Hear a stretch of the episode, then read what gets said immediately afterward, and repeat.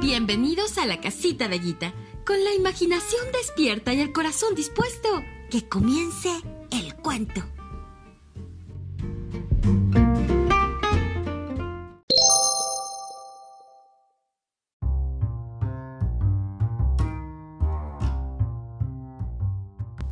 Fábulas de la abuela. El cuento de la lechera. Había una vez una pequeña campesina que todos los días llevaba al mercado del pueblo la leche que le daba su vaca. Pero esta niña era muy fantasiosa y así, mientras iba caminando por el sendero, pensaba en todo lo que podría hacer con el dinero que ganaría de la venta de la leche. Con lo que saque de vender la leche, se decía, compraré huevos. Los huevos me darán polluelos que venderé para comprarme un cerdito. Cuando cría el cerdito, lo venderé y me compraré un ternero.